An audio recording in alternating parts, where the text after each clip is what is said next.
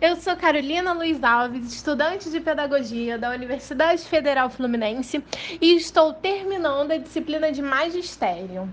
Como trabalho final, eu e meu grupo escolhemos fazer um podcast sobre o que aprendemos durante esse período na matéria de, de Magistério.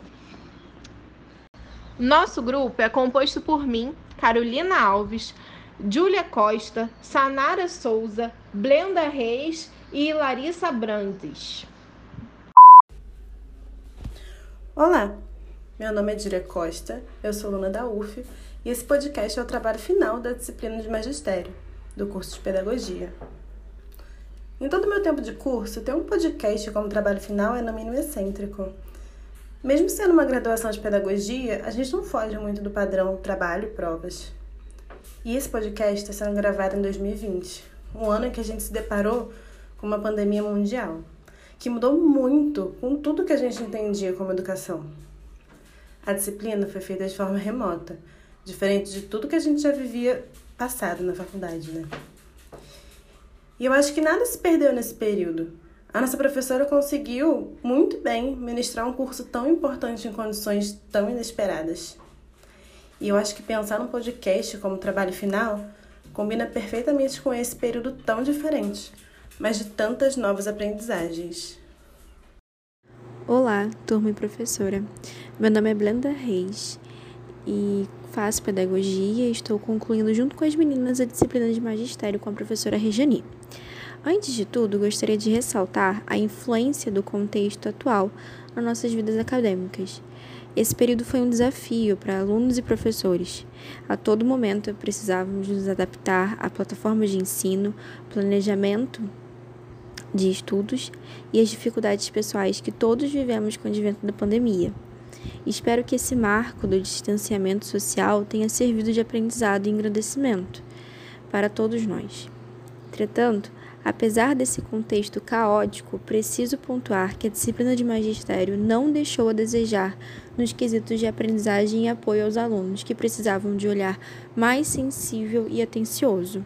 Então, eu agradeço à professora Rejani por ofertar esse espaço é, tão sadio de, de aprendizagem. Bom, meninas, agora eu vou falar um pouco sobre a importância da iniciativa das apresentações em slide das correntes pedagógicas que aconteceu lá no início do período. Nessa altura da faculdade, muita coisa que a gente aprendeu é, no início da faculdade já fugiu da nossa memória. E poder relembrar e estudar correntes pedagógicas importantíssimas né, para a construção do que observamos hoje como escola é imprescindível para nosso aprendizado. É necessário compreendermos a cronologia dos fatos históricos em educação, perceber, por meio dos estudos das correntes e movimentos pedagógicos, a importância social que eles possuíam na sua época e que e possuem até hoje, né? Como exemplo dessa importância, eu vou falar sobre duas correntes pedagógicas que se contrapõem em suas particularidades e contextos sociais, mas que trazem essa reflexão da importância de compreendermos a cronologia das correntes pedagógicas. O método Lancaster, né, o método lancasteriano, ele traduzia em seu contexto a demanda de ensinar um número grande de alunos, em sua totalidade homens, que aprendiam por meio de um único professor que não era acessível para os alunos. Eles se referiam ao monitor que passava as questões para o professor regente, que posicionava em tom de autoridade aos alunos. Até mesmo a orientação dos lugares na sala de aula era para demonstrar essa autoridade. O professor ficava num palco, os alunos ficavam enfileirados um atrás do outro, sem ter essa possibilidade de diálogo entre todos os participantes daquela aprendizagem. Mas, em contraponto, temos uma corrente pedagógica muito mais recente, que é a pedagogia de projetos, que foi pensada por Fernando Hernandes em 1998, há 22 anos atrás. Essa possui uma relação mais pessoal entre professor e aluno. onde ambos experienciam um ambiente de aprendizagem juntas, possibilitando conversas sobre acontecimentos dentro ou fora do contexto escolar, relacionando tudo que está ao redor do aluno com o currículo escolar que continua sendo imprescindível para a vida na sociedade, mas com esse olhar de aprendizagem mais focado na observação, na investigação, na experiência com o mundo. E na conversa, no diálogo, não se torna mais algo é, expositivo, de autoridade, e sim algo mais íntimo, mais próximo. Dessa forma, a gente consegue enxergar que duas correntes pedagógicas podem e provavelmente serão diferentes. E durante o magistério, nós, alunos de pedagogia, precisamos entender e encontrar um equilíbrio nessa, nessas correntes pedagógicas para poder educar de forma livre e enriquecedora. Além do trabalho em grupo e apresentação dos slides, essa disciplina proporcionou um tempo necessário para que nós nos dedicássemos aos textos por meio de estudos dirigidos e fichamentos que a professora foi passando ao longo do período. Obtivemos, assim, um ótimo aproveitamento bibliográfico. Na leitura do texto, os conceitos de professor pesquisador e professor reflexivo, perspectivas do trabalho docente, de Tatiana Bezerra Fagundes, nós refletimos sobre a relação da pesquisa entre o professor pesquisador e o professor reflexivo. Apesar do texto não tomar partido sobre a necessidade de dar voz ao professor, conhecedor no chão da escola, ele apresenta as relações complexas dessas instituições, a escola e a universidade, que ambas possuem suas particularidades. A escola, por exemplo, sofre vários acontecimentos que a universidade, por muitas vezes, não toma partido, não reconhece e não pega isso como estudo. E quando a gente tem um professor que reflete sobre aqueles acontecimentos né, que estão no seu dia a dia e ele consegue trazer isso para o campo da pesquisa, isso se torna um ambiente muito enriquecedor, tanto para o aluno que está ali, né, experienciando um ambiente de pesquisa, quanto para o professor que está enriquecendo sua aprendizagem. Muitos anos atrás, a gente tinha essa relação do professor, né, o professor que trabalha na, na educação infantil, como um professor muito ligado ao cuidado, um professor que, que cuida das crianças, que ensina o necessário, que passa aquele tempo que os pais não podem passar com a criança. E hoje em dia é muito importante a gente ter em mente que essa relação ela mudou, que essa relação da aprendizagem do aluno ela pode estar relacionada com o campo da pesquisa dentro da universidade. E isso é enriquecedor enriquecedor para o professor, para o aluno e para o, o professor acadêmico que está na universidade poder ter essa relação entre o campo de pesquisa, o, os acontecimentos da escola e tudo isso é abordado no texto da Tatiana Bezerra Fagundes. Olá, meu nome é Sanara, tenho 25 anos, curso Pedagogia na UF, estou no oitavo período e estou cursando a disciplina de magistério das disciplinas do ensino médio com a professora Regiane.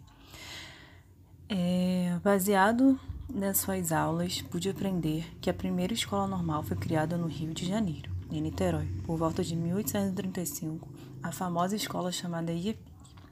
Inicialmente, a escola normal era dirigida por homens. As mulheres aprendiam somente as quatro operações, leitura e a escrita e as contas básicas. Não podiam ser melhores que os homens, né?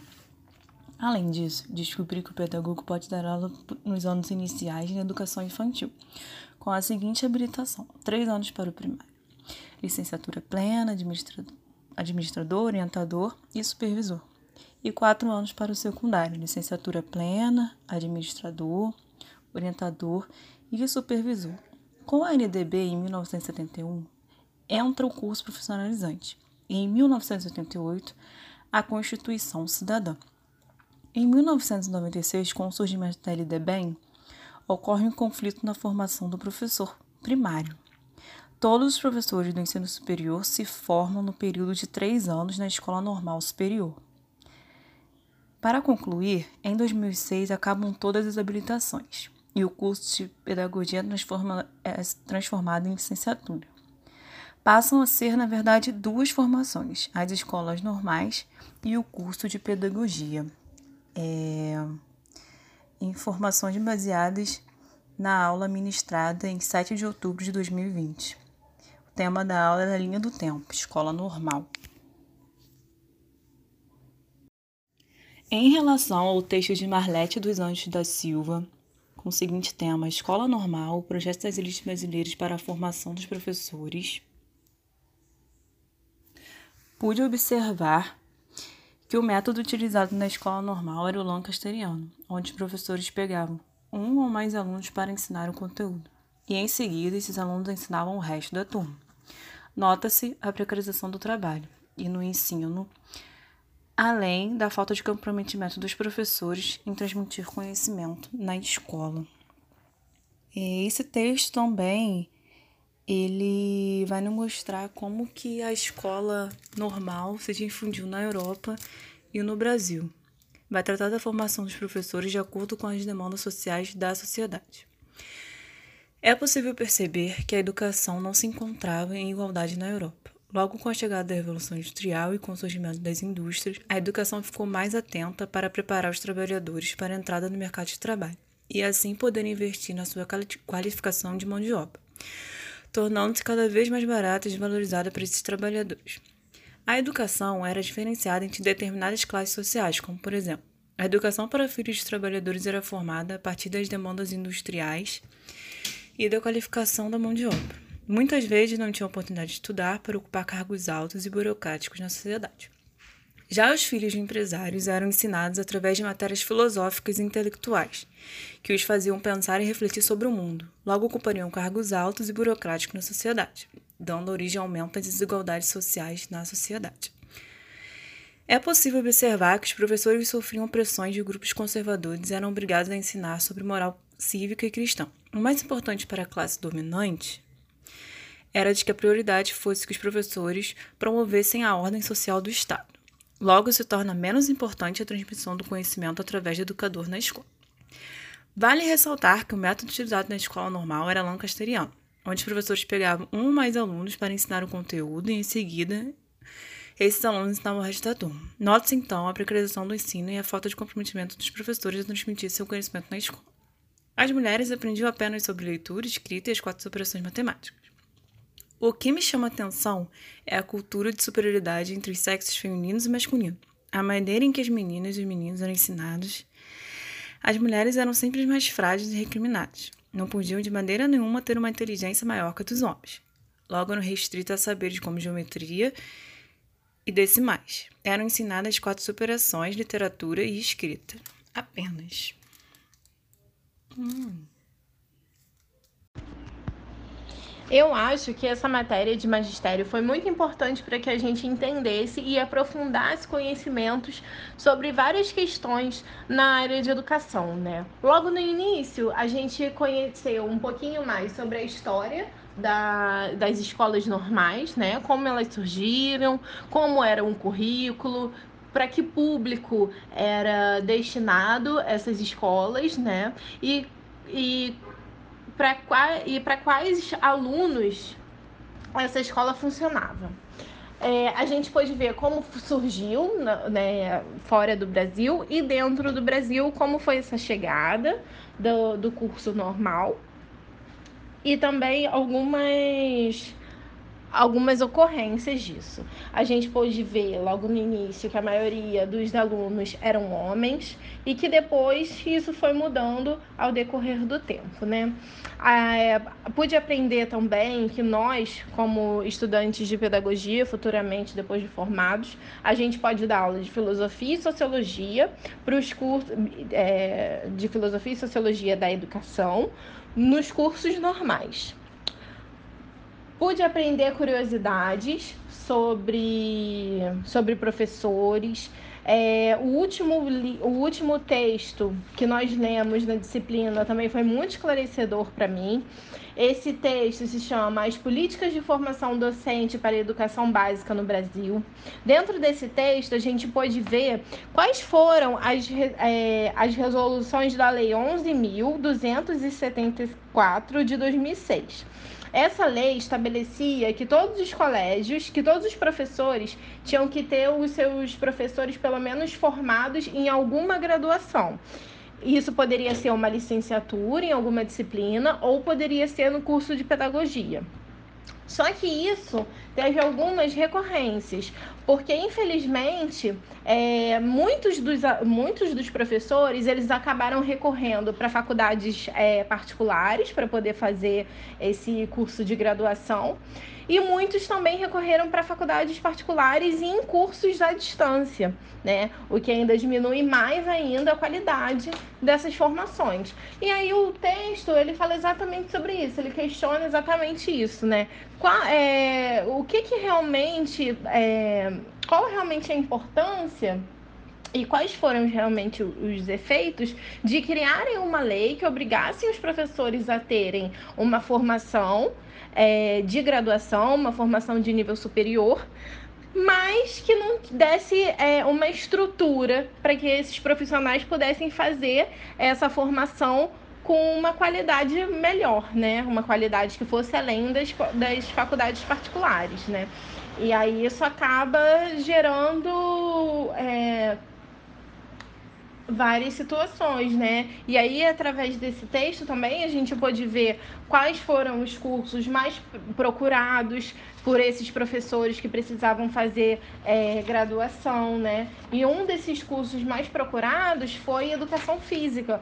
Muitos professores procura, procuraram fazer curso de, de a licenciatura em educação física porque era uma, uma das graduações que poderia, que você poderia sair de dentro de sala de aula, né? Com o curso de educação física você pode tanto dar aula para em, em, em, em, lugares de atividade física, quanto academias, como outros, outros tipos de instituição que vão além da escola, né? Então, muitos professores optaram por esse curso e isso demonstra também uma vontade de sair da área do magistério, né? De sair da área da educação, de parar de dar aula e começar a trabalhar com outras coisas, né? Então foi isso. Isso foi uma das coisas que eu aprendi. A gente também pôde fazer trabalhos sobre correntes pedagógicas também. Eu achei que esse foi um do, dos maiores ganhos assim em relação a esse curso, porque o meu grupo ficou responsável pela pelo movimento da escola nova. Então eu pude descobrir correntes pedagógicas que eu me interesso e que eu acredito muito mais do que a corrente que a gente tem. Eu pude entender melhor por que, que a nossa, por que, que a nossa educação é da forma que é hoje. Pude entender que a nossa, as nossas escolas, infelizmente, estão muito atreladas e continuam muito atreladas à pedagogia tecnicista. E como isso é ruim? Quais são as características dessa pedagogia? Por que, que ela vem de cima para baixo, ela não dá autonomia para o professor, como as provas, como o plano de aula, como tudo já tem um planejamento feito e o professor ele só executa, né? Ele não é um professor pesquisador, ele só é um professor que, que cumpre a, a norma, que cumpre o roteiro, né? Ele não tem uma uma uma possibilidade de poder é, mudar a, o plano de aula e poder fazer de uma, de uma outra forma, né? E eu pude conhecer, eu pude aprofundar meus conhecimentos na, na, no movimento da escola nova, pude ver o método montessoriano, que também é um método que eu, que eu também trabalho numa escola que é montessoriana, e aí eu pude acompanhar um pouquinho mais dessa história e achei isso muito interessante. Pude tirar disso uma opinião sobre quais, é, quais pedagogias, qual, quais métodos eu acho que são mais eficazes, quais métodos métodos eu acho que são é, menos eficazes, quais que permitem que o aluno se envolva mais e quais que são só é, uma pedagogia, uma, uma educação bancária, como diria Paulo Freire. Enfim, é tudo isso e mais um pouquinho, né? Então, é isso. Para mim foi muito bom poder fazer esse curso de magistério. Aprendi muito. E foi um prazer conhecer a professora Rejani também. Então é isso. Um beijo, gente. Tchau, tchau.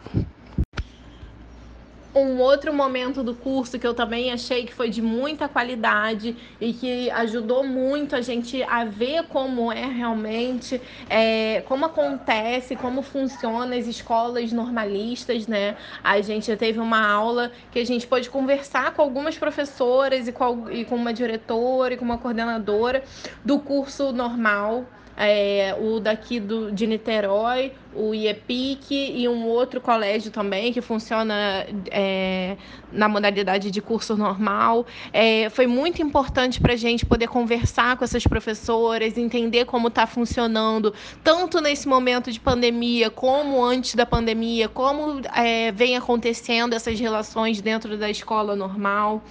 É, eu acho que esse contato, essa conversa é muito importante, porque a gente no, no curso de pedagogia ali na UF, a gente está até perto fisicamente, né? Porque a gente está ali no campus do Graguatá, mas infelizmente a gente tem uma distância grande em relação às nossas é, a, um, a, um, convívio, né, a projetos. Eu acho que a gente poderia estar mais perto dessa, desses colégios.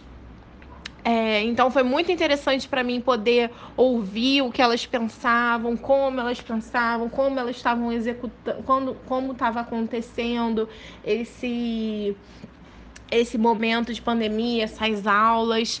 Foi muito importante poder fazer algumas perguntas para essas professoras, é, para que a gente entendesse é,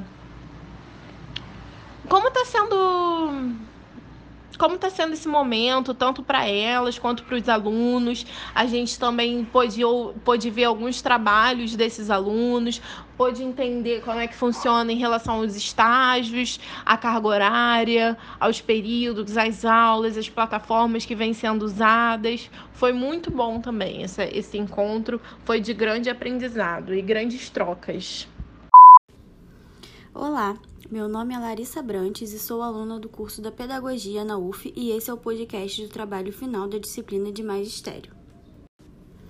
A disciplina de magistério foi importante para nos atermos ao fato de que nem todo professor tem a formação necessária e recursos adequados para a realização de seu trabalho.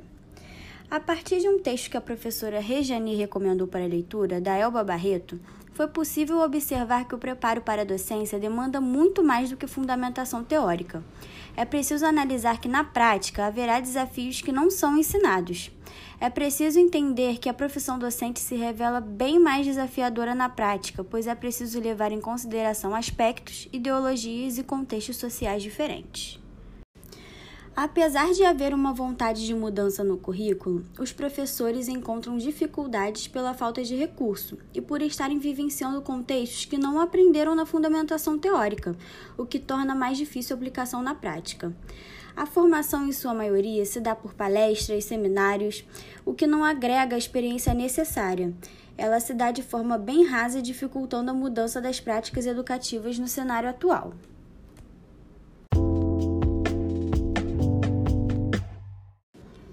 A disciplina foi importante para que pudéssemos pensar e refletir sobre questões que não são tão discutidas atualmente e gerar um senso crítico, fazendo com que olhemos determinadas situações por outro ângulo, como a escola normal. Percebemos que existe uma precarização no ensino, levando em consideração que a maioria dos professores normalistas foram inseridos como docentes por falta de oportunidade e facilidade por já estarem inseridos no ensino normal. Ainda no texto da Elba Barreto, ela aponta o piso salarial como um dos principais motivos pela qual a modalidade normal ainda existe. Apesar da disciplina ter ocorrido de forma remota, a professora Regiane conseguiu ministrar a disciplina com excelência, acrescentando vídeos e debates de forma mais dinâmica, trazendo também textos e professoras que conseguiram fazer com que refletíssemos sobre determinados assuntos.